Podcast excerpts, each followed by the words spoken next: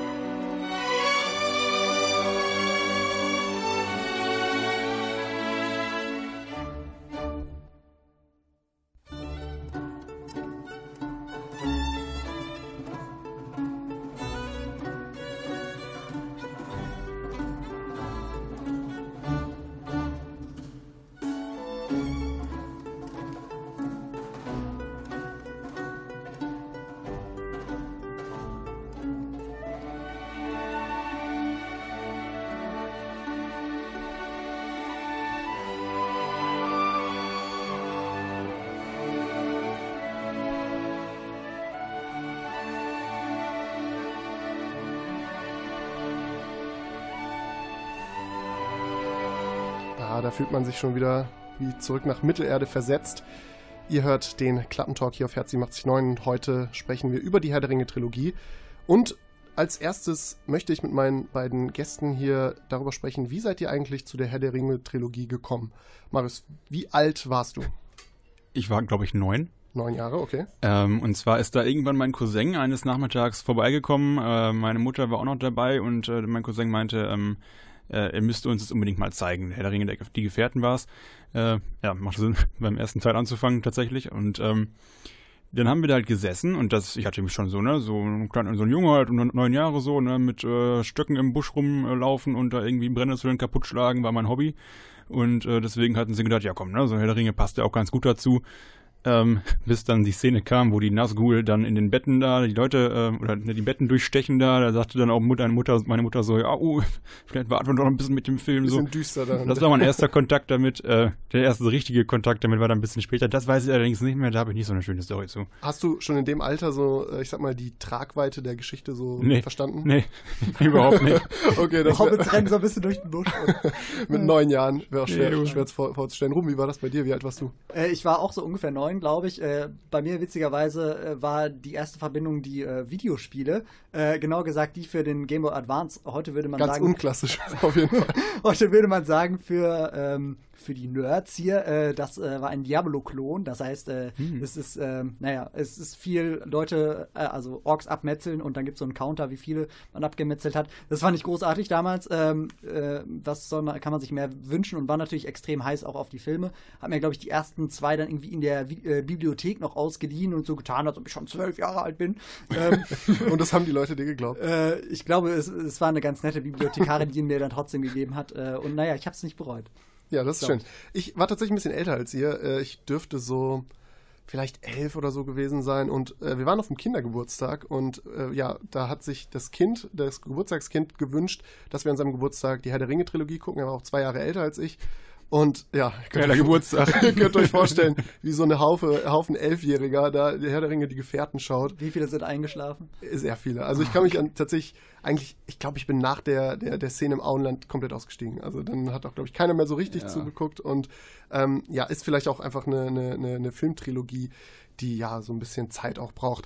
Apropos Zeit, wann äh, hattet ihr so das Gefühl, ähm, dass ähm, ja, euch, also dass euch diese Saga gepackt hat? Also ab welchem Film vielleicht? Wie, wie alt wart ihr da? Oder äh, Marius bei dir vielleicht? Wann hast du das Gefühl, okay, wow, das ist ein, scheint ein guter Film zu sein? Also, die Filme an sich waren ja schon, schon an sich so ganz cool. Ähm, ich weiß gar nicht mehr, ob die mich an sich so gecatcht haben, aber was ich noch sehr gut weiß, das war dann auch, dass diese, diese Bindung von mir an diese Trilogie auch erst über PC-Spiele kam, tatsächlich bei mir ähm, in dem Fall. Die waren äh, auch ganz gut. Schlacht ja. um Mittelerde zum Beispiel oder ähm, der Herr der Ringe, die Rückkehr des Königs, wo man dann irgendwie mit seinem Aragorn, Legolas, Gimli, äh, Gandalf, wem auch immer dann da irgendwie ähm, durch so Levels durchläuft Kommt und Rocks wegschnetzelt.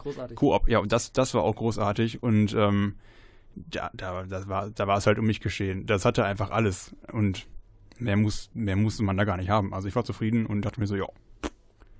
Ruben bei dir? Solid. Was, ja schon was war die Frage nochmal? Die, die Frage war, ab welchem Punkt dich dieses, diese Herr der Ringe-Welt äh, überzeugt warst. Ah, und du sagst, okay, wow, das ist ganz, scheint ganz gut zu sein. Ich glaube, mich hat das sofort äh, gecatcht. Natürlich habe ich, also ich hatte ja, also man hatte schon das Internet damals, Anfang der 2000er, aber ich nicht. Also äh, deswegen äh, habe ich damals da noch nicht mich so reingelesen, boah, was gibt's alles überhaupt, was, wie funktioniert diese Welt? Aber fasziniert war ich davon schon äh, eigentlich von Beginn an äh, und habe seitdem auch äh, gefühlt jedes Jahr wieder geguckt, äh, alle drei Teile. Ähm, genau, und habe mich dann auch immer mehr damit auseinandergesetzt, äh, was gehört da eigentlich noch zu, zu dieser Welt und dann auch irgendwann eben die äh, Bücher in Form der Hörbücher nachgeholt. Es gibt ja dieses, ähm, ja, das, ich glaube, es ist schon so ein bisschen auch zu einem Neologismus geworden, Trilogieren. Ne? Also die, ähm, sich die drei Filme nochmal anschauen. Wie oft macht ihr das? Macht ihr das überhaupt noch, Marius? Ich habe ich hab gerade so spöttisch über den Geburtstag gelacht. Ich habe es auch schon an einem Geburtstag gemacht. Mein 18. Geburtstag war eine Herr der Ringe Nacht. Okay, wow. Ähm, wir haben zwei Teams gemacht und haben dann so äh, Wörter verteilt, bei denen man das Team dann halt irgendein Stück Bier nehmen oder halt was Älteres nehmen musste. Es hat den ersten äh, Teil haben wir es durchgehalten. Der extended zweite Teil war nee nicht Extended. Tatsächlich habe ich die noch nie besessen, die Extended äh, Cuts. Aber ähm, ja, der erste Teil war noch einmal durchgezogen dann. Und im zweiten war schon irgendwie halb Delirium. Und beim dritten, ey, und das Ende hat sich so gezogen, ne? Immer wieder und immer wieder noch eine Szene. Also ja, ich weiß nicht, einmal reichte mir bisher, aber auch mal so im Kino das zu machen, fand ich auch mal cool. Hast du das mal im Kino gemacht, Ruben, oder? Im Kino nicht, aber äh, tatsächlich schon auf einer größeren Leinwand auch äh, zwei, dreimal äh, komplette die komplette Trilogie auch in der Extended-Version zwölf Stunden lang oh. ungefähr. So von, hintereinander weg? Von 16 bis 6 Uhr oder so. Äh, hintereinander weg, ja. Kurze Pausen zwischendurch. Äh, das Ding ist ja bei den DVD-Versionen, da äh, es ja, also das ist nicht ein Film auf einer DVD, sondern da muss man halt wechseln und da kann man auch so eine kleine Pause zwischendurch machen. Aber ähm, ja, war hart, aber ich finde es auch schön. Ich, ich freue mich auch jedes Mal über, die, über das ellenlange Ende von Teil 3, aber vielleicht reden wir da ja auch nochmal drüber. Das stimmt, das wollen wir auf jeden Fall machen. Ja, ich muss auch sagen, ich versuche es regelmäßig auch mal wieder, immer wieder zu gucken. Irgendwann packt es mich dann wieder, dass ich irgendwie Bock bekomme, diese Filme nochmal zu gucken. Und es ist ja auch irgendwie, ich finde, es, obwohl es so, so lang ist, wenn man die hintereinander wegschaut, ist es trotzdem so eine, wie so eine Reise, auf die man so mitgenommen wird. Ne? Und man wird so an die Hand genommen und wird dann da so durch diese Welt durchgeführt. Ähm, und wir wollen auch über diese Welt, über die man da so durchgeführt wird, gleich sprechen nach einem Song, der ist nicht aus Herr der Ringe, sondern aus dem Hobbit, der ist aber trotzdem gut, der Song Misty Mountains. Far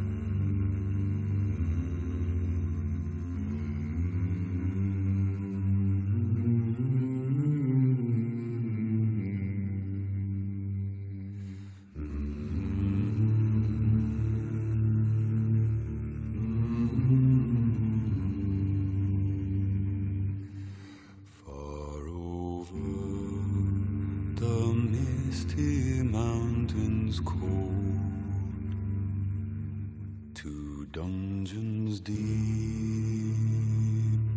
and caverns old, we must away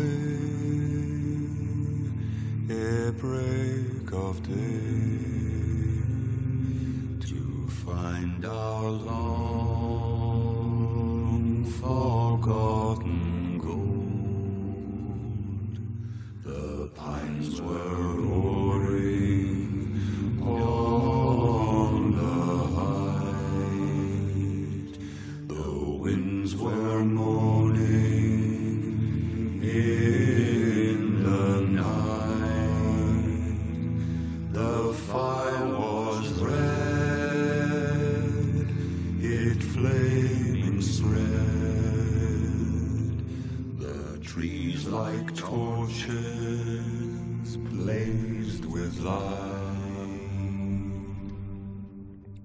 Misty Mountains aus dem Hobbit. Ähm, und ja, die Welt von Mittelerde, das ist so eine Welt, ähm, ich glaube, jeder hat schon mal Mittelerde gehört. Jeder, der vielleicht auch nicht Herr der Ringe kennt oder gesehen hat, kennt Mittelerde. Und es ist ja so eine, also vielleicht so die Prototyp-Fantasy-Welt, eine riesige, facettenreiche Welt mit hohen Bergen und mit weiten Feldern. Ähm, Mittelerde ist sehr bildgewaltig, äh, gibt sehr viele unterschiedliche Orte. Mich würde interessieren, gibt es so einen Ort, wo ihr sagen würdet, in Mittelerde, da würdet ihr gern leben? Das ist ein schöner Ort. Da würdet ihr gern mal einen Urlaub hinmachen, eine Wanderung hin, äh, euch das mal näher anschauen, als nur das auf der Leinwand rum. Ähm, also prinzipiell würde ich erstmal sagen, alles, was jetzt nicht Mordor und Isengard ist, äh, einfach aus, aus, aus äh, sicherheitstechnischen Gründen, würde ich sagen, äh, ist einfach, glaube ich, mal so ein guter Besuch Rat. wert. Ist ein guter Rat. Ist so ein Besuch wert. Ich war immer total beeindruckt von, äh, von Edoras, äh, dieser Stadt in, ähm, in Rohan. Äh, weil das ja, glaube ich, auch so mit das bis zu dem Zeitpunkt das größte Set überhaupt ist. Das heißt, es ist alles echt, was die da gebaut haben. Diese ganzen, ganzen Häuser, die die da auf diesem Hügel gebaut haben. Und da, also das würde mich fast noch mehr als das Auenland interessieren, da einfach mal so durchzugehen und äh, das zu gucken. Leider haben sie es komplett abgerissen wieder, ähm, was ein bisschen schade ist. Aber äh, da würde ich echt gern äh, mal sein. Und äh, natürlich in der Phase, auch wenn wir jetzt, äh, ähm, wenn wir jetzt davon reden, da wirklich zu sein, während da was abgeht, äh, natürlich in der Phase, wo König Theoden nicht komplett ballerballer ist. das stimmt. ähm, ja. Aber Edoras. willst du da gerne sein oder auch gerne wohnen? Ähm, oh, ich würde da schon ganz gerne mal so, so ein so, so wohnen. So, so ein paar Also, ich finde das richtig traurig in dem Kaff da. Also wirklich ich, das ich ist alles so- ich so- finde es ganz schön eigentlich. blank So, und weil da, weil da ist vielleicht, ja. nicht vielleicht, viel. vielleicht beschreibt ihr mal diesen Ort so ein bisschen. Ähm, Ja, das, das ist quasi ein so ein großer Berg, so den gibt es halt wirklich in Neuseeland.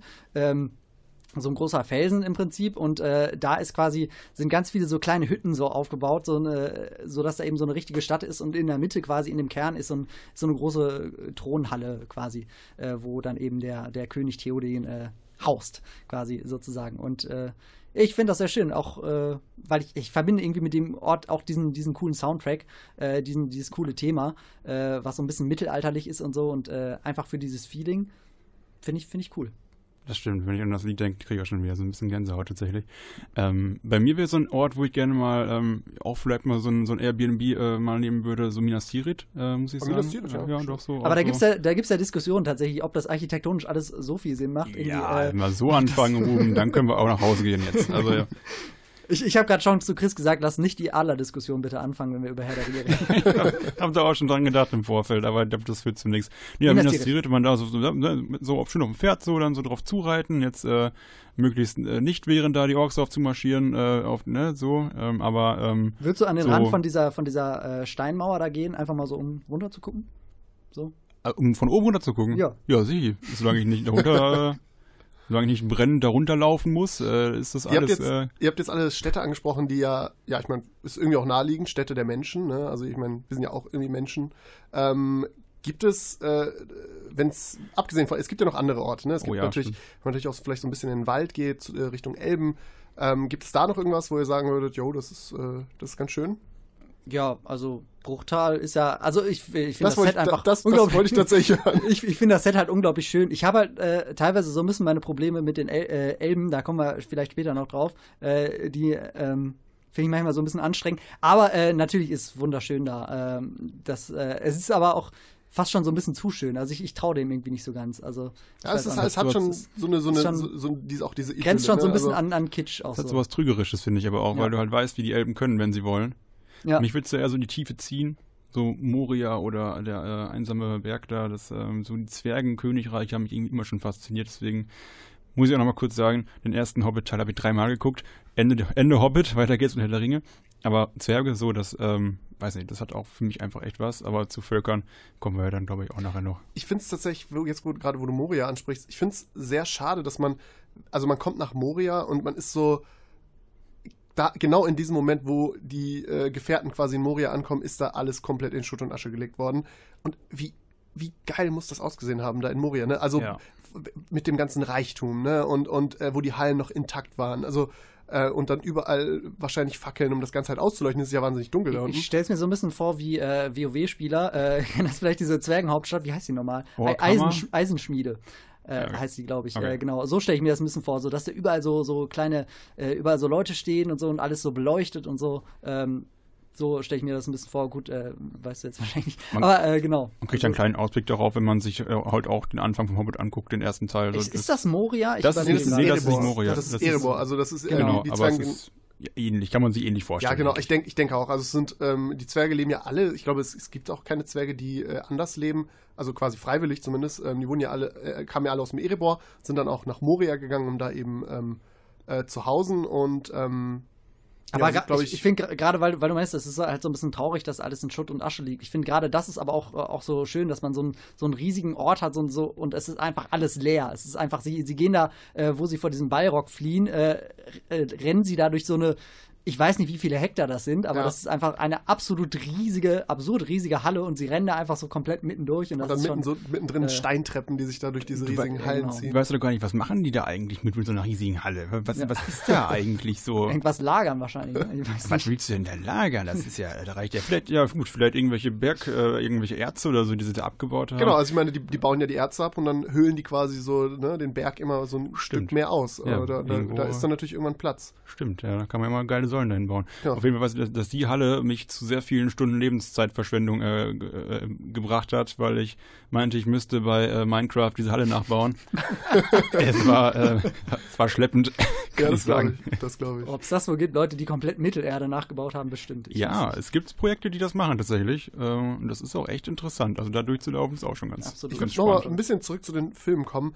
Ähm, man merkt ja auch immer so ein bisschen, habe ich zumindest mal das Gefühl, dass die, äh, die Städte bzw. die Orte, wo die einzelnen Völker auch leben, dass die so ein bisschen eben zu den Völkern passen. So, ne? Also man hat irgendwie so die, die, ich sag mal, die Zwerge, die so ein sehr, ich sag mal, steinhartes Gemüt haben und dann eben in diesem Berghausen. Ähm, äh, wie, wie, wie seht ihr das so? Ähm, habt ihr das auch bemerkt, dass das irgendwie, also, dass es schon so zu den, zu den Figuren auch passt, so wo sie quasi da so leben? Ja, ich weiß nicht, also ich glaube, jetzt verbindet man das halt damit. so- Also jetzt, wenn man an Hobbit denkt, dann denkt man direkt an diese, an diese kleinen Höhlen, an diese kleinen Häuser. Äh, ich weiß nicht, ob da umgekehrt auch die Assoziation ist, äh, Höhlen, ja, das passt zu Hobbits oder so. Ähm, aber klar, auf jeden Fall, das funktioniert super in dieser, in dieser Welt auch. Ähm, äh, ja, auch dass quasi die höchsten Gebäude auch die mächtigsten Personen haben im Prinzip. Also äh, Gondor quasi diese, diese riesige Minas Tirith-Stadt und äh, gleichzeitig auch in Mordor dann dieser riesige Turm. Äh, genau, also da ist auf jeden Fall so eine Allegorie da. Wir sehen auch immer in den, in den äh, Städten und Behausungen der einzelnen Völker so auch die verschiedenen Wesenszüge, finde ich. Wenn man sich nicht mal an Bre denkt zum Beispiel, wo es halt echt äh, in der Szene, die dann da in Bre spielt, sehr, sehr dreckig und sehr regnerisch ist und die Menschen da sehr mürrisch und so. Das Übrigens- hast du auf der einen Seite. Ja? Übrigens der Cameo-Auftritt da von Peter Jackson. Peter Jackson im äh, Regen. Den ja. meine ich, Ja. genau, den meine ich so. Das ist so der ranzigste Typ, der da rumläuft irgendwie. Ja, so mit, mit der Möhre, äh, Ja, ja. die Möhre abbeißt, ja.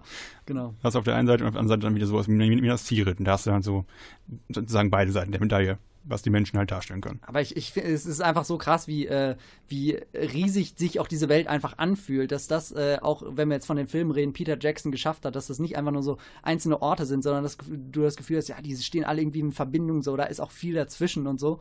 Äh, und das ist äh, schon auf jeden Fall eine riesige Leistung, finde Also ich. alleine diese, äh, wenn, wenn sie da über die Berge laufen und dann da äh, mit dem Helikopter da so drüber geflogen wird, dass man da so wirklich so Ja, ein genau. Gefühl davon bekommt, dass es so irgendwie auch eine zusammenhängende riesige Welt ist. Ne? Also es fühlt sich halt wirklich Mittelerde so, ne? Es fühlt sich halt schon irgendwie an wie so ein, Wo, wo, eine wo, Welt. wo Sean Bean ja auch darauf bestanden hat, der Schauspieler von, von äh, wie heißt er denn? Boromir. Von Boromir äh, be- darauf bestanden hat, äh, mit seiner Rüstung komplett diesen Berg raufzuklettern, wo sich alle für ausgelacht haben.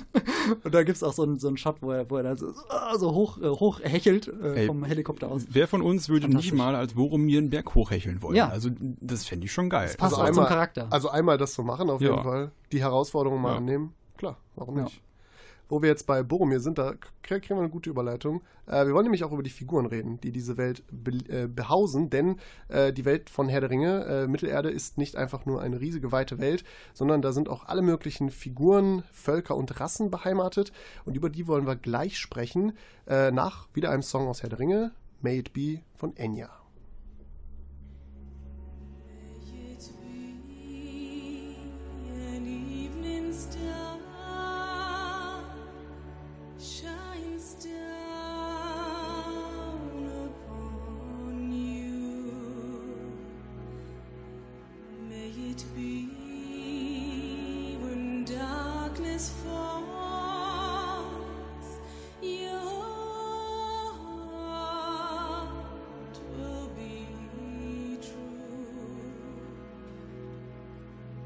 You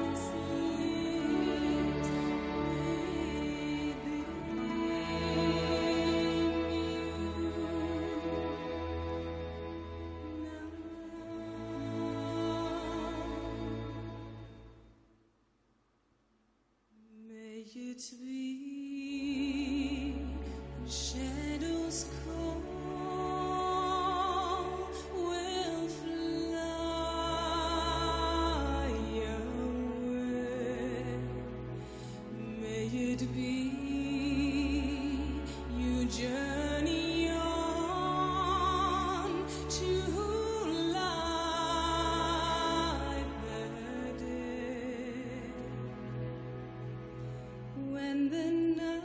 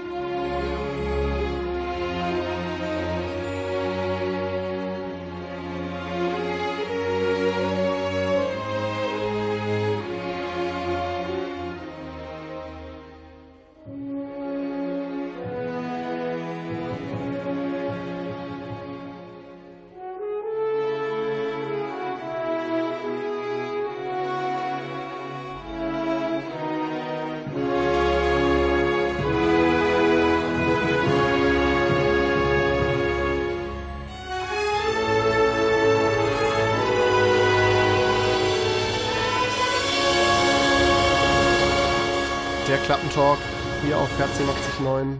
Ihr hört's, der Herr der Ringe. Darüber reden wir heute. Und ähm, eine, ja, vielleicht so eines der wichtigsten Sachen eigentlich in fast jedem Film und im Herr der Ringe eigentlich besonders äh, sind die vielen Figuren und Völker, die es so in dieser Welt gibt. Also ähm, es ist, glaube ich, äh, fantasymäßig relativ klassisch, wie man es so kennt. Also es gibt ähm, es gibt Elben, es gibt ähm, ja, äh, also Elfen, die halt in dem Fall Elben heißen, es gibt Zwerge, es gibt Menschen, es gibt Halblinge, die Hobbits.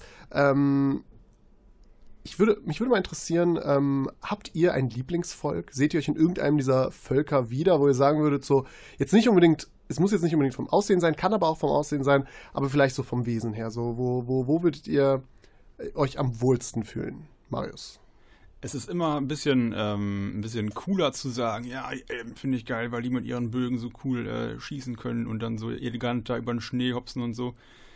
Ich muss aber sagen, ähm, Zwergen finde ich in solchen, in solchen Settings irgendwie immer, immer am coolsten. So, ich weiß auch nicht warum, aber so einfach so diese, diese gedrungenen Gestalten in ihren fetten Eisenrüstungen so und dann weiß ich nicht. Also und auch so, ja gut, die Mentalität von denen, wenn sie in ihrem Berg sitzen und ihre Reichtümer scheffeln, das ist dann wieder ein bisschen was anderes tatsächlich, aber ich war immer schon jemand, der dann eher so darauf achtet, ähm, der dann halt die Schlachtszenen geiler findet als, als äh, Ich finde es Ja, auch erstaunlich, die sind, so, die sind so klein, aber die können trotzdem so krass kämpfen. Ja, mit ihren dicken Doppeläxten und so. Ich weiß Ja. nicht, das, das, das spricht mich irgendwie an. Auf so einem ganz tiefen Level. Wie ist das bei dir, Ruben? Äh, bei mir ist es so, äh, meine, wenn ich jetzt auf meine Lieblingscharaktere kommen will, ich glaube, das sind tatsächlich alles Menschen. Ähm, aber ähm, trotzdem finde ich die Hobbits als äh, Volk einfach sehr cool. Ähm, ja, weil sie einfach, äh, das, so ist die Story auch aufgebaut, auch von J.R. Tolkien so äh, gedacht, so dass quasi die Leute, die eigentlich gar nichts damit zu tun haben, könnte sich so überlegen, es ist, ist so ein bisschen äh, die, äh, das Schweiz der Erde so. das Auenland Ja. so. Die haben einfach stimmt. nichts irgendwas zu tun, so, weißt du, und, und die, die äh, finden auch nicht statt in der Wahrnehmung fressen der so ihr Leben Welt. da, ne? äh, aber äh, trotzdem sind dann da eben Leute, die äh, quasi das Schicksal der ganzen äh, Welt entscheiden. Und das finde ich schön, weil ich mag auch so Loser-Geschichten, deswegen äh, Hobbits sind gut. Ja, es sind so irgendwie die Underdogs auch der Geschichte. Ja. Ne? Also keiner erwartet was von ihnen, aber ich habe auch immer jetzt mal das Gefühl, die können erstaunlich gut kämpfen. Also äh, Sam ist verdammt mutig. Also dafür, dass äh, Das sieht die- auch immer ein bisschen, ein bisschen lustig aus. Es sieht lustig aus, aber ich meine, Kankrane, erinnern wir uns, Ja. von wem wird er erlegt? Von Sam. Ja, da war auch schon ganz schön viel Übung gehabt im Vorfeld. Ne? Das Also, stimmt. Aber so dafür, dass und und er, er hat so, so eine, so eine Cheatlampe, äh, Cheatlampe gehabt. aber man wird, den Hobbits wird natürlich irgendwie nachgesagt, dass sie irgendwie so, ne, so klein, schwach und irgendwie so ihren Leben fristen, aber die sind schon sehr mutig. Das testet halt niemand so richtig, ne? Wenn die sich dann in ihrem, äh, in ihrem Auenland verkriechen können, dann tun die das halt gerne. Aber wenn es halt mal darauf ankommt, außer jetzt ein Bilbo Beutlin, der zieht ja auch freiwillig mal äh, aus und äh, er erlebt Abenteuer, aber Auch eine der, und äh, ich finde, Bill Beutlin ist vielleicht sogar eine der stärksten Figuren, so im, äh, in, also für meinen, so was Charakterstärke angeht, ähm, ich meine, ihr müsst euch mal überlegen, ne, dieser Ring, äh, im Herr der Ringe, über den wir jetzt noch gar nicht gesprochen haben, der, ähm, der, der, der, der, der, der, von dem die Leute besessen werden, ne? Also, wo man selbst bei, bei Gandalf, ne, so einem gestandenen Zauberer und bei Galadriel in den Szenen sieht, ähm, die sehen den Ring und wollen ihn nicht haben, weil sie Angst davor haben, dass dieser Ring sie selber äh, korrumpiert. Und Bilbo hat diesen Ring 60 Jahre lang. 60 Jahre lang hat er diesen Ring und ähm, es passiert weitestgehend nichts mit ihm. Und er kann am Ende, er ist übrigens auch die einzige Person im kompletten Herr der Ringe-Universum, die es schafft, den Ring freiwillig abzugeben. das ist dann so das die stimmt. Frage. Ist Mehr das, oder weniger freiwillig, ne? Ja. Ja, aber es, es ist schon weitgehend freiwillig. Ja. so, Ist es das- ist, Also man merkt auf jeden Fall schon, dass er gezeichnet ist vom Ring, Absolut, auch, ja. äh, vor allem in dieser Bruchtal-Szene äh, am, äh, ja, auch, auch im ersten Teil, wo, wo er quasi äh, äh, ja, nicht will, dass, äh, beziehungsweise besessen ist von, von diesem Ring quasi immer noch und, und ihn unbedingt haben will und es gleich direkt im, im nächsten Moment bereut. Übrigens auch eine großartige ja, wo, wo, wo, Leistung. wo, wo sein Gesicht auch dann nochmal so. ja, genau, ähm, wo, wo er so, so Feuer in den Augen bekommt. ähm. W- Wisst ihr gerade, wie lange Gollum den Ring hatte? Ich glaube 300 Jahre. Okay, das Ja, ist schon, schon, eine Ecke schon, mehr. Also schon Gollum- einige Jahre. Gollum- ich glaube, da, da musst du den auch ein paar. Ist er nicht, er ist ja kein Hobbit, er, ne? er ist ja ist so ein Hobbit-ähnliches er ist ein Halbling. äh, er ist Geschöpf. ein Halbling, er ist ein. Hobbit, genau, ein Hobbit- Hobbit-ähnliches Geschöpf, aber kein Hobbit, aber auch ein Halbling. Also ich glaube, die Zwerge sind auch Halblinge, wenn mich nicht alles täuscht. Das weiß ich nicht. Ähm, auf jeden Fall hat ähm, Smeargol, äh, wie er damals ja noch hieß, den Ring sehr, sehr lange. Also mehrere hundert Jahre und ähm, ja, das sieht man ihm Das macht schon auch was an. So. Das, das, das, das sieht man schon. Ne? Und das, äh, ich finde es so interessant, dass man das auch bei allen anderen Figuren sieht, die diesen Ring eine kurze Zeit haben. Auch wenn Sam, ne, der den Ring eine kurze Zeit trägt, so schnell von diesem Ring korrumpiert wird. Ja, es ist ja eigentlich auch naheliegend, dass man da sagt, dass das so eine, so eine Drogenmetapher ist oder so eine Suchtmetapher irgendwie. Äh, tatsächlich hat sich ähm, J.R.R. Tolkien da ja komplett gegen gewehrt, dass man da irgend so eine Metapher rein, äh, reinliest und gesagt, nee, das sind einfach nur spannende Geschichten. Ähm, aber ich finde, das ist äh, schon relativ deutlich, dass es äh, ja halt, halt so ein bisschen so einen Bezug zu so Junkies hat, wenn man, wenn man sich so, so einen Gollum anguckt und so, äh, wo quasi ein, ein Ding dich komplett äh, besessen macht irgendwann. Nur die Gefahr ist halt da, dass auch andere Menschen, die eigentlich. Ja, wobei ist das halt, ja, ne, ja, doch. Ja, wobei, genau, dass andere Menschen halt eben auch darauf abfahren, obwohl sie danach gar nicht so süchtig sind. Wenn du dir jetzt solche Figuren anguckst wie Galadriel oder, ähm, oder Gandalf, äh, die dann halt auch irgendwie so merken, dass der Ring sie irgendwie ruft. Okay, da kann ich es verstehen, weil sie haben halt eine große Macht und haben halt Angst davor, was der Ring mit ihnen anstellt, wenn er sie einnimmt und dann diese Macht missbraucht. Sonst Sam muss davor keine Angst haben. Sam hat keine Macht, er hat ein Schwert und so eine Cheeklampe und ähm, am Ende des Films zumindest für kurze Zeit und äh, das war's dann. Und trotzdem hat dieser Ring so eine große Macht auf ihn, äh, die er ausübt. Äh, ja, Props Bilbo. Ähm, Ja, absolut. absolut. Guter, guter Typ. krasser Typ. Guter ja. Typ, ja. Ähm, wir haben jetzt schon die Menschen so ein bisschen angesprochen. Rum, du meintest, äh, du sympathisierst auch so ein bisschen mit den Menschen. Ich persönlich habe das Gefühl, dass die Menschen, es gibt sehr wenige Menschen in Herr der Ringe, die nicht scheiße sind. Also, äh, man, ich, ich zähle sie mal auf. Es ist Aragorn, es ist Faramir und dann hört es schon fast auf. Also alle anderen Menschen sind entweder, also zumindest werden sie so charakterisiert, dass sie sehr Ja. anfällig sind für, für Machtspiele. Also, ja, aber es gibt welche, die sich auch zum, zum Positiven äh, wenden zumindest. Äh, und da würde ich auch schon gleich zu, äh, wenn, wir, wenn wir schon soweit sind, äh, ein bisschen meiner Lieblingsfigur, weil sie, glaube ich, nicht so viel Anerkennung bekommt, ist nämlich äh, König Theoden. Äh, ich habe ihn vorhin äh, schon mal ein bisschen, äh, äh, bisschen erwähnt. Ähm, weil ich finde, es ist so eine ganz kleine Figur, äh, die aber äh, so ausdrucksstark am Ende. Es ist ein relativ er ist ein König, kleine, also eine ganz kleine Figur. Ja, Moment, in, in dieser Handlung äh, spielt sie, ist, ist sie eine relativ, äh, relativ kleine Figur, weil da geht es ja hauptsächlich um Aragorn und die, die Gefährten, da geht es um, um Frodo und so weiter. Und äh, naja, so prominent kommt er da natürlich nicht vor, aber er ist trotzdem, wird erstmal wirklich wundervoll von Bernard Hill gespielt. Ja, hat gleichzeitig so, so dieses, dass du ihn als König ernst nimmst, dass, dass du, äh, dass du ihn respektierst. Am Anfang ist er ja noch so, so, äh, ne, wie ich meinte, so ein bisschen Baller Baller, ist er ja noch so, so ein, äh, Er wird beherrscht von- genau, von so ein, ähm, also auch so ein bisschen besessen, äh, aber äh, genau später so, du nimmst ihn ernst, aber andererseits äh, hat, zeigt er auch halt Schwäche, wenn es eben darum geht, dass sein, sein Sohn ist es, glaube ich, dann äh, gestorben ist und so, dann, dann kriegt er so einen richtig schönen Moment mit Gandalf, wo er äh, quasi inmitten von diesem ganzen Chaos äh, auch, äh, naja, so Schwäche zulässt sozusagen als, als großer König von Rohan. Ähm, und das äh, finde ich insgesamt so, ein- so ein, ja, in der Handlung ein relativ kleiner Charakter, der aber äh, ganz, äh, einen ganz starken, äh, ganz, ganz starken Handlungsstrang bekommt. Und äh, das finde ich super. Gerade an der Stelle muss ich noch mal einmal kurz ähm, auf jeden Fall hervorheben, wie, wie richtig ultra geil ich die Synchronisation finde von Theoden. Oh Gerade ja. so, ähm, auch so im Vergleich zum Englischen einfach. Äh, da wird gesprochen von Reinhard Glemnitz, wenn ich das richtig in Erinnerung habe. Und ähm, es ist einfach eine ultra gute Synchro, ähm, wenn ich daran, daran denke, wie er dann da ähm, vor Minas Tirith da seine, seine Reiter da ähm, Ja. aufheizt und Auf diese. Rede da hält. Das ist äh, auf jeden Fall noch eine meiner äh, Lieblingsszenen im ganzen Film. Das ist jedes Mal Gänsehaut einfach. Und wenn ich das so vergleiche mit der englischen Szene, ist es auch super, aber das, ist- das, das ist echt so ein, einer von diesen Fällen, wo die deutsche Synchro echt. Ähm, Kann man, kann man auch mal generell sagen, so, ich finde, ich finde, die Synchro äh, in, bei Herr der Ringe ist somit die beste Synchro, die es insgesamt gibt, weil du hast so viele Figuren, das so viele einzelne Figuren und zu jeder Figur, zu jeder einzelnen Figur passt die Stimme perfekt, finde ich.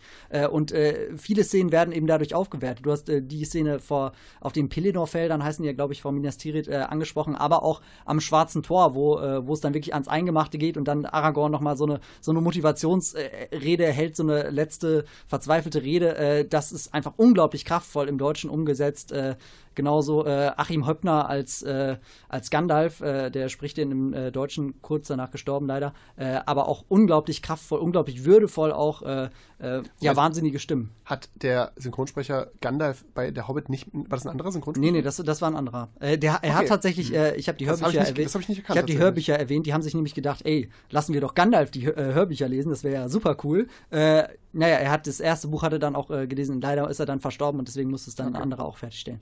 Aber ja, wahnsinnig, wahnsinnige Stimme.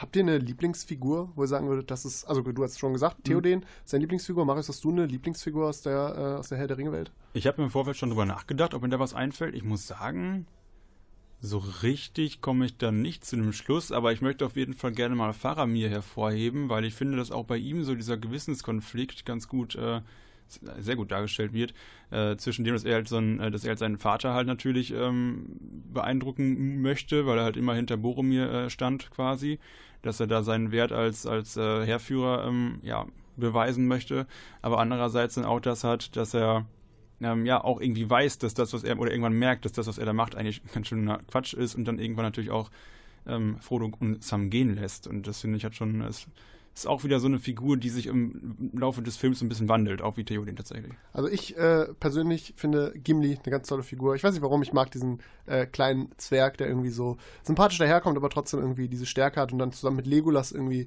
ähm, gerade zum Beispiel im zweiten Teil, wo die dann anfangen, die Orks zu jagen. Und Battle die ganze Auch Zeit. Genau, dieses großartige Battle, Synchro übrigens, äh, Ja. Gimli. Absu Ja, absolut. absolut. Und ähm, was es noch für tolle Szenen gibt und vielleicht was unsere Lieblingsszenen zu diesem Film sind, darüber wollen wir gleich sprechen, nach noch einem Song aus dem Soundtrack von Herr, Herr der Ringe von Howard Shaw.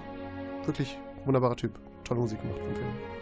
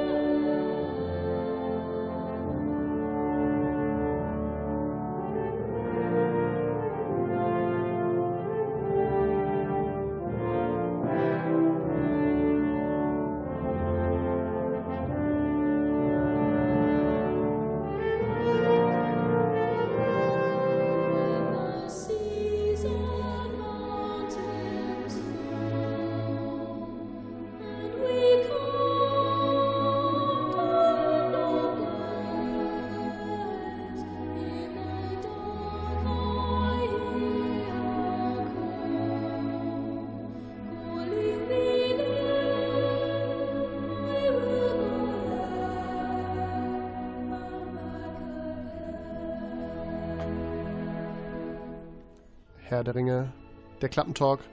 Über den reden wir heute, über die Herr der Ringe Trilogie. Und ähm, das machen wir jetzt zusammen mit Marius Finnemeyer und Ruben Hohnermeier, meinen beiden Kollegen hier im Studio. Schönen Abend. Und ähm, wir wollen jetzt so ein bisschen über unsere Lieblingsszenen reden. Also der Herr der Ringe ist ähm, ja ein sehr, sehr, sehr, sehr lange Filmreihe. Ne? Also wenn man die Extended-Version irgendwie dazu nimmt, dann kommt man da schon auf äh, ja, so einen halben Tag, könnte man fast sagen. Ähm, drei Lieblingsszenen, die würde ich gern von euch hören. Wer möchte von euch anfangen? Irgendwer Mal abwechseln oder alle raushauen? Einfach, einfach Nö, ich würde, ich würde das einfach mal abwechselnd machen. Marius, du hast dich jetzt zuerst gemeldet, dann darfst du jetzt auch zuerst deine erste Lieblingsszene. Dann äh, vorstellen. sch- starte ich quasi mal mit, äh, hm, wo starte ich denn? Ah ja, ähm, meine, äh, ja, Top 3, sage ich mal, so, äh, Nummer, Platz 3 wäre für mich, äh, wenn, äh, wenn Saruman auf den Balkon schreitet von seinem äh, Turm Or Orthanc, Isen- heißt der, glaube ich. Isengard. Genau, in Isengard. Und dann äh, Grima Schlangenzunge sagt, ah mein Herr, so eine Armee gibt es nicht. Und dann, rums, stehen die da alle und machen richtig äh, ne, Alarm. Das äh, ist eine Szene, da kriege ich jedes Mal wieder Gänsehaut. Das ist übrigens äh, auch, auch krass, weil äh, ähm, da äh, sieht man auch mal so, dass kleine Figuren in, in Herr der Ringe äh, wahnsinnig schauspielern können, weil dieser Schlangenzunge, der hat, während er das sagt, läuft ihm so eine Träne die Wange runter. Das sieht man fast gar nicht. Äh, und das ist, das ist sowas, das hättest du in anderen Filmen nicht, aber das gibt nochmal so viel Tiefe zu dem Charakter. Ja, kann ich wahnsinnig nachvollziehen. Äh, tolle Szene. Äh, ich äh, starte mit einem Klassiker. Äh, Moria, die Szene, sie laufen über die Brücke und dann kommt der Balrog und Oh, ja. äh, Gandalf sagt, du kommst hier nicht vorbei. Eine der vielleicht Äh, meist zitierten ja, Szenen meist überhaupt. zitiert, es ist ein, ein, ein Meme geworden. Es gibt, Straßen, es gibt Straßenschilder, seitdem You shall not pass. Ähm, aber äh, es ist wahnsinnig kraftvoll, äh, äh, ja, wie, wie er ihn dann quasi aufhält. Es ist, man kann es auf alles Mögliche beziehen, irgendwie auf, auf depressive Gedanken, wo man dann einfach selber sagt, so nein, äh, ich, ich lasse das nicht zu, ich blockiere das jetzt. Das ist, ist eine große Metapher, äh, äh, wahnsinnige Szene, wahnsinnig kraftvoll. Auch wie es dann in Teil 2 dann fortgeführt wird, wie er da runterfällt, in einem wahnsinnigen Shot. Äh, Ich, ich fantastisch. finde ich find auch einfach dieser Ballrock, also wo er eingeführt wird, ne, wo man ihn in den Hallen sieht, hinten geht, äh, sieht man ja, das man, man Licht sieht ihn brennen. gar nicht, man sieht nur dieses Genau, Licht. man sieht nur dieses Rumpeln, was dann da genau. kommt, und, und, und diese riesigen Hallen und es wird immer mehr Und man denkt sich erleuchtet die und man ganze merkt Zeit, fuck, fuck, lauft, fuck. verdammt, lauft, verdammt, das kann nichts Gutes heißen. Ja. Ja, absolut. Äh, Klassiker-Szene, ähm, bin ich voll bei dir. Sehr, sehr, sehr, sehr starke Szene tatsächlich. Äh, weiter geht's. Äh, ich hoffe, ich klaue dir jetzt nichts, aber ähm, tatsächlich ähm, hatten wir da gerade noch drüber gesprochen. Und zwar äh, die Szene, wo am Ende von Teil 3 sich die Menschen vor den Hobbits niederknien. Äh, Es ist auch meine ja, zweite Szene, Ja, als ob das wir jetzt ist- abgesprochen Ja, haben. das, das ist Ja, das, das habe ich ja, Wahnsinn. das hatte äh, hier Chris gerade noch gesagt, so äh, zwischen, äh, als die Musik lief und dachte mir so, ja, das ist eigentlich, das muss ich auch noch, das ist so einfach, ah, da- das ist so ein, ich bin so ein Mensch, wenn so in so einem Film so ein, so ein Moment kommt, dann kriege ich auch so ein Tränchen in den Augen, ne? Und das ist einfach so ein Moment für mich, da passiert das auf jeden Fall. Man, man kann das ja kurz nochmal umreißen. Also die Hobbits haben quasi alles geschafft, so, so Sauron ist besiegt, es ist quasi alles vorbei. Aragorn wird zum König gekrönt äh, und äh, naja, die Hobbits stehen da halt auch und, und, und wollen sich halt auch verbeugen und äh, Aragorn sagt, nein, ihr verbeugt euch vor niemanden und dann verbeugen sich alle vor den fucking Hobbits. Boah, da muss Und ich das- jetzt, das ich- da ist krieg ich jetzt schon wieder einen Kloß im absolut- Hals, wenn ich an diese Szene denke. Es ist Also das absolut ist- großartig, weil es einfach mal so wertschätzt, was da eigentlich passiert ist. Dass es eben nicht die Menschen waren, die die krassen Schlachten geschlagen haben, weswegen das jetzt alles vorbei ist, sondern einfach nur wegen diesen zwei, zwei Leuten. Äh, Wahnsinn. Vor allem Aragorn, wenn du denkst, was er alles gemacht hat, das ist der krasseste Mofo in the Hood, ne? Also, Ja. Und der kniet dann nieder vor diesen vier Halblingen und das Ja. ist natürlich dann, das ist halt eine Szene, wo wirklich sehr Die, viel wirklich, drin ist. Und die haben es halt auch absolut verdient, ne? Also es ist so dieses, Ja. die Underdogs, ne? Und Vor, vor, allem, vor allem, wenn du den Extended Cut ges- guckst, das dann, äh, guckst du das zwölf Stunden, weißt du, und du denkst so, äh, am Ende, äh, mir geht's immer so, fällt so eine Last von dir ab Ja, und du denkst absolut. so, ah, endlich, so jetzt, jetzt haben sie es wirklich geschafft und so, das, das ist auch so die, die, die Belohnung dann dafür, äh, deswegen äh, fantastische Szene. absolut, da bin ich komplett bei euch. Ja, und meine Nummer 1 Szene ist. Moment, auf, Moment, Moment. Was? Nee, zwei, du, Zwei? nee, deine Szene war auch gleich. Nummer zwei. Ja. Genau, war ja gleich. Okay, gut, Genau. dann äh, mach es. Meine Nummer 1 Top Szene eins ist, es ist, äh, hatte ich gerade auch schon mal kurz angesprochen, die Rede von Theoden, bevor sie dann äh, die Orks niederreiten vor Minas Tirith. Ich habe mir die, das so oft auf YouTube angeguckt, einfach wie viel Energie da drin steckt und wie viel, äh, aber wie viel äh, Bewusstsein auch, dass sie gerade wahrscheinlich in ihren Tod reiten, aber es trotzdem tun, weil sie halt einfach, weil dieses Bündnis zwischen, zwischen den Menschen, zwischen den freien Völkern Mittelerdes wieder halt irgendwie da ist und äh, das ist einfach eine ultra epische Szene, dieses, diese, diese, ja, diese Todesverachtung. Wo man, wo man einfach auch den ganzen Film über eigentlich merkt, so dieses, die, die Menschen, die sind anscheinend nicht äh, zusammenzubekommen. Und dann, Und dann äh, doch irgendwie. Ne? dann- Toll, doch tolle irgendwie, Szene ja. und, und auch gerade, äh, äh, was, ich- was ich meinte, so, äh, Herr der Ringe schafft es immer wieder in so riesige Momente, so kleine Momente so mit einzubringen. Äh, und da auch eben sowas, äh, ist ja der Konflikt auch, dass äh, sich Eowyn, die Tochter von, äh, äh, nee, die Nichte, ne? Die Nichte von Theoden äh, quasi äh, versteckt in dem, in dem Heer als Soldat und, äh, und äh, dann den, den Hexenkönig tötet mit, dem, mit, mit den Geilen. Genau, äh, auch- auch eine kein, Megaszene. Kein Mann, Wer- kann ihn, kein Mann ihn kann. Wel welche eine. Frau, dann wäre das auf jeden Fall meine Lieblingsszene, weil Ja. das ist, glaube ich, einer der emanzipatorischsten Momente der Filmgeschichte. Aber äh, trotzdem zu der Szene nochmal äh, äh, gro große Rede und dann äh, trotzdem aber noch äh, dieses, oh nein, hoffentlich sieht er mich nicht und sieht nicht, dass ich hier auf dem Schlachtfeld bin, wo ich eigentlich nicht sein sollte. Ja, so ein kleiner Moment in so einem, so einem großen Moment eingebettet, fantastisch. Also für die, für die, für die Hexenkönig-Szene möchte ich aber trotzdem eine Lanze brechen. Auf jeden Fall. Also dieses. Hat es bei mir nicht mal reingeschafft, leider. kein, kein, kein Mann vermag es, den Hexenkönig zu töten. Ich bin kein Mann. Ist Und dann bam. herrlich. ja, und, und dann, dann stößt sie ihn das Schwert äh, Also dahin, das wo ist- eigentlich das Gesicht das sein ist- sollte. das ist- er einfach. Also Ja. das ist tatsächlich auch, die- diese Szene, die kenne ich auch, äh, in Game of Thrones, glaube ich, gibt es eine ähnliche Szene tatsächlich. Aber die ist in Herr der Ringe einfach. Äh, Fantastisch. Äh, ich ich, ich komme noch kurz zu meiner äh, Abschluss, äh, äh, absoluten Lieblingsszene, äh, die einfach alles, alles vereint, was Herr der Ringe großartig macht. Und zwar ist das die äh, Edge of Night Szene, wo Pippin quasi im Dienste von Denethor steht und dann ein Lied singen soll und ein Lied singt, während gerade Faramir in den sicheren Tod reitet und das quasi parallel geschnitten wird, während dieser Song läuft und so viel Spannung aufgebaut gebaut wird und quasi nicht wirklich geredet wird, aber trotzdem so viel erklärt wird, so viel, so viel deutlich wird wir, wird und alles quasi zusammenbringt, was Herr der Ringe großartig macht. Großartige Soundtrack, äh, großartige Schauspieler, äh, großartig geschnitten, alles einfach großartig. Es wird auch gar nicht gezeigt, wie sie sterben, äh, die, die Reiter. Es wird überhaupt Genau, nicht einfach gezeigt, bevor der ähm, erste Schuss quasi abgefeuert wird, ist, der, äh, ist das Lied zu Ende und man schneidet wieder um Aber auf es ist natürlich man allen, es gar allen nicht klar wissen. in dem Moment. Genau, ne? man Das muss es ist- gar nicht zeigen. Es- Genau, sie reiten in ihren sicheren Tod. Genau, und wie er dann diese Tomate isst und der, der, Saft der Tomate Ja. und wie Blut quasi so runterläuft, äh, ist großartig. Ja, und ähm, diese Szene, ähm, dieses Lied, was Pippin da singt, äh, das wollen wir uns auch jetzt gleich hören, bevor wir dann zu noch etwas, zu etwas anderen Aspekten von Herr der Ringe kommen.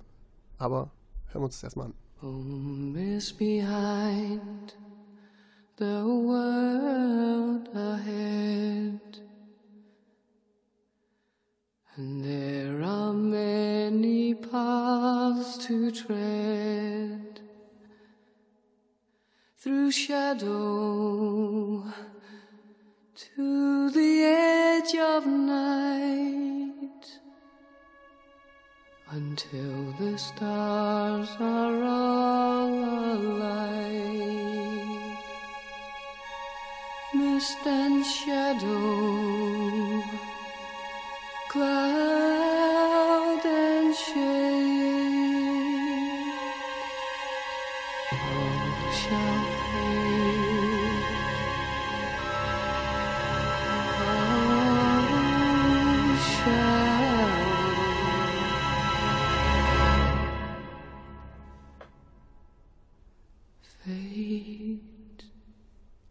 Ihr seid immer noch auf Herz 879, der Klappentalk zu Herr der Ringe. Und ähm, wir wollen jetzt über diese, wir reden eigentlich jetzt schon fast eine Stunde über diese ja, wegweisende ähm, Filmtrilogie. Aber ja, wie es eben so ist mit, mit allen Dingen, die sehr gut sind, sie haben auch ihre Schattenseiten.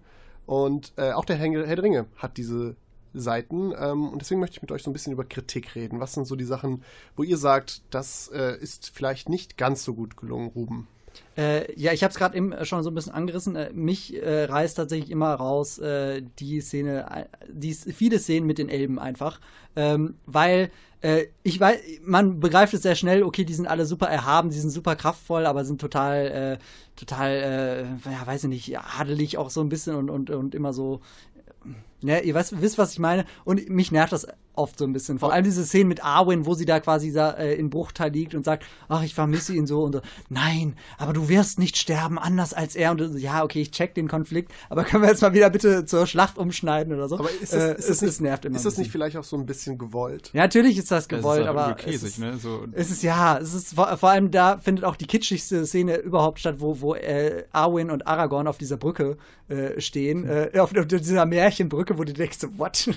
das ist ja wirklich sind so sie extra gegangen, um sich zu verabschieden. Ja. Alles klar. Genau. Dass- dass äh, überhaupt auch Arwen, äh, auch leider ein sehr misslungener Charakter, finde ich. Äh, so schade, sehr verschenkter Charakter, weil sie wird eingeführt als dieser Badass-Charakter. Im Buch ist das jemand anders, nämlich der Frodo äh, von, von ähm, wo auch immer hin nach Bruchtal bringt. Äh, Im Buch ist das äh, so ein Charakter, der Glorfindel heißt, glaube ich. Und im äh, Film haben sie das zu äh, Arwen umgeändert und du denkst, boah, was ist das für ein krasser Badass-Charakter? Äh, und stellt sich raus, am Ende ist es halt doch nur irgendwie so ein Love-Interest von, von Arwen und sie darf so ein bisschen rum, rumheulen. So. Wobei man sich, ich meine, nach, das dass, ist so schade irgendwie. dass die Elben nach so langer Zeit nicht irgendwie zynisch geworden sind und immer noch so diese emotionalen Momente für sich bewahrt haben, ist ja das vielleicht auch eine ziemliche ich- Leistung. so, ich- ne? ich- find's schwierig. Ist halt einfach so eine Eigenschaft dieses Volkes, dass sie sich auch in diesen äh, ja, schweren Zeiten noch so ein bisschen die Sentimentalität bewahren und diese Erhabenheit über die weltlichen sich auch ein Sorgen, Stück weit besser fühlen als die anderen. Ja, und sich auch über die weltliche Ausdrucksweise hinwegsetzen, damit sie fancy klingen und äh, Ja. fancy aussehen, ja.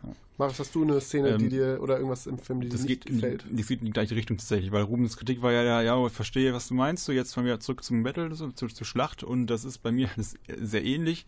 Ähm, bei mir ist das Problem allerdings äh, auch etwas, was, glaube ich, recht viele Menschen teilen, und zwar ist das Frodo. Äh, der dritte Teil, Ich, ich kenne kenn die Kritik, ja. ich glaube, es gibt keine Szene, wo man sagt, oh cool, jetzt erfahre ich, wie es mit Frodo weitergeht. Vielleicht ist es aber einfach so ein Phänomen, dass, wenn man das zu oft gesehen hat, dann, man guckt es halt nicht mehr für den Plot, man guckt es halt einfach nur für diese geilen Szenen. Und, ähm, oder bei mir ist es zumindest also, wa- so. was, ist, was ist konkret deine Kritik? Das Problem ist einfach, dass es einfach immer so dieser Cut zwischen den Schlachten und dann wie Frodo und Sam da durch die Walachei äh, stiefeln, das ist einfach so ein Abfall von Spannung und Action und Adrenalin, was dann da passiert, dass ich mir immer wieder wünsche, oh nee, jetzt nicht schon wieder Frodo, ich will wissen, wie es in der Schlacht weitergeht. So, das finde ich viel spannender. Weißt du, so, wenn ich ich finde find das aber, aber trotzdem, trotzdem auch schön, weil, weil im Buch ist es tatsächlich so, da, da ist es wirklich so, wie du sagst, die laufen halt wirklich hin und es klappt eigentlich mehr oder weniger alles reibungslos, bis sie dann, äh, bis äh, Gollum dann mit dem Ring ins Feuer fällt. Äh, Im Film machen sie zumindest auch mal so ein bisschen Kon- Konflikt auf. So äh, zum Beispiel diese Szene da mit, äh, äh, mit Sam und, äh, und, und Gollum, das gibt's auch nicht im Buch, wo äh, quasi äh, er beschuldigt wird, dass er, dass er das Lemmersbrot Lemmersbrot, ja. gegessen hat. Ähm, Genau, und äh, solche Momente finde ich dann, finde ich dann doch wieder, wieder schön, dass dann irgendwie auch immer noch so ein Konflikt da ist, so, wo du denkst, ach nein, ihr seid doch jetzt fast da, ach man, warum schafft ihr es nicht so? Also da, so geht's mir dann immer. Das, also ich meine mein das nicht im Sinne von, dass die Szenen an sich scheiße sind, sondern dass die Komposition ein bisschen unglücklich ist, wobei ich jetzt auch nicht wüsste, wie man es besser machen sollte, weil ich finde auch dadurch, dass es immer so zwischen den Schlachten und dieser Wanderung da hin und her ähm, hin und her äh, switcht, wird dieser ja, also in diesem Abschnitt des Films ist halt äh, Frodos und Sams Reise nicht das Spannendere und das tut, finde ich, auch dieser Reise nicht so richtig, das wird der Reise nicht so richtig gerecht, weil man sich eigentlich, oder ich zumindest freue mich halt die ganze Zeit darauf, wenn, die, wenn das Ende wieder weg ist, diese Szene, und dann es bei der Start weitergeht und man schätzt das gar nicht so richtig, ähm, das ist halt auch zwischen Frodo und Sam so, das ist halt auch so mit, Gollum dabei, dass das auch eine sehr äh, spannende Konstellation sein kann. Ich muss tatsächlich sagen, dass ich das ganz anders empfunden habe. Also für mich macht es tatsächlich sogar Sinn, warum die äh, diese Szenen mit der Schlacht und mit, ähm, wie sie quasi versuchen, den äh, Ring zum Schicksalsberg zu bringen, dass die so einen sehr äh, einen starken Bruch irgendwie darstellen, weil ähm, sie lenken ja mit auch mit dieser Schlacht so ein bisschen auch Sauron ab, ne? Also damit die da überhaupt, damit Frodo und Sam überhaupt in, zum Schicksalsberg kommen können und da in Mordor äh, am, am, an Saurons Auge vorbeikommen, muss quasi auf der anderen Seite irgendwie so ein Kontrastprogramm herrschen. Ähm, das, das mag jetzt vielleicht okay, dadurch macht es vielleicht mehr Sinn. Ich verstehe natürlich dein Argument, dass es halt dadurch nicht spannender wird unbedingt. Ich, ich finde trotzdem dieses, also gerade immer mit dem im, Hin- im Hinterkopf, dass Frodo eben so eine, ein, ein Hobbit ist, ähm, es ist extrem krass zu beobachten, wie er quasi verfällt und was er da halt alles irgendwie doch durchmachen muss. Also ich meinte jetzt ähm, die, nicht die Schlacht äh, vor den Toren, vom, vom Schwarz, Schwarzen Tor, sondern die Schlacht vor Minas Tirith. Die Schlacht vor Minas Tirith auf den Pelennor-Feldern und äh, Frodos Reise ist, ja- hängt ja gar nicht zusammen eigentlich so. Im Grunde genommen, die Schlacht äh, vor dem Schwarzen Tor hängt natürlich direkt damit zusammen, genau wie du sagst, um halt eben die Orks da rauszulocken, ja. Dann habe ich dich falsch verstanden. Ja. Okay, haben wir das auch geklärt. Ja. Aber, aber insgesamt kann, man, kann man sagen, ist äh, schon auf jeden Fall, denke ich, bei dir auch äh, Marius Meckern auf hohem Niveau. Äh, Absolut, schon, absolut, Äh, drei klar. absolute Wahnsinns, äh, Wahnsinnsfilme. Wenn, wenn du die Aufgabe bekommst, dir Kritikpunkte an Herr der Ringe auszudenken, dann ist das schon nicht so einfach. Da muss man schon mit der Lupe dran gehen und ähm, ich weiß, ähm, gut, wir wollten über, wir haben uns darauf geeinigt, wir reden nicht über die äh, Vögel, oder? Wir reden nicht über die Adler. Haben wir auch nee. keine Zeit. Wir reden nicht Adler, über die die Adler, nee, haben wir jetzt gar keine Zeit mehr. Nee, haben wir leider keine Leider Zeit nicht. für. Reden wir gleich noch ein bisschen, oder? Äh, weil sonst können wir ja schon mal, schon mal äh, ins, ins Fazit äh, gehen. Ja, wie, wie, wie, wie, wie ist so euer Fazit? Also äh, vielleicht zwei Fragen. Äh, auf der einen Seite, wie findet ihr diesen Film so insgesamt? Was, also wie, so wenn ihr den einordnet mit anderen Filmen, vielleicht so was so subjektiv, was er für euch für eine Bedeutung hat und ähm, wie, wie ihr glaubt, wie ihr das, ob er in Zukunft immer noch so ein wegweisender Film sein wird oder ob er so, man in Vergessenheit gerät vielleicht. Ich finde, Herr der Ringe ist ein Film, ähm, der altert auch sehr gut, weil man ihm das Alter auch nicht ansieht, finde ich. Äh, wie alt ist er jetzt? 20 Jahre vielleicht? 15. Fünf- also der 15? dritte Teil ist jetzt 15, 15? 15 Jahre alt. Ja. Okay. Ähm, 2001 kam, kam der erste. Genau, glaub ich. 2001. Ah, okay. Schon so Ja, Stand jetzt sind es 15 Jahre. Guck, äh, ja, das ist dann ja schon eine Ecke weg und man guckt es halt heute noch gerne, aber es ist halt heute auch eher so ein Event, das zu gucken. Man guckt es halt nicht mehr für den Plot, sondern weil es einfach cool ist, Herr Ringe zu gucken.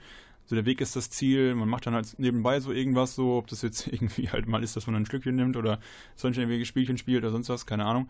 Ähm, oder man guckt es halt einfach nur, weil man den Film so gerne mag. Es ist einfach, finde ich, ähm, es wird nicht alt für mich. Geht mir äh, komplett genauso. Und ich finde, äh, also Peter Jackson hatte eine absolut unmögliche Aufgabe damals, als er äh, den Auftrag bekommen hat, Herr der Ringe zu verfilmen. Es wurde ja auch von vielen Leuten gesagt, unter anderem von Tolkien selbst, es ist eigentlich unverfilmbar. Ähm, trotzdem äh, hat er es geschafft. Äh, interessanterweise vorher hat er äh, einen Splatter-Film gemacht namens Brain Dead.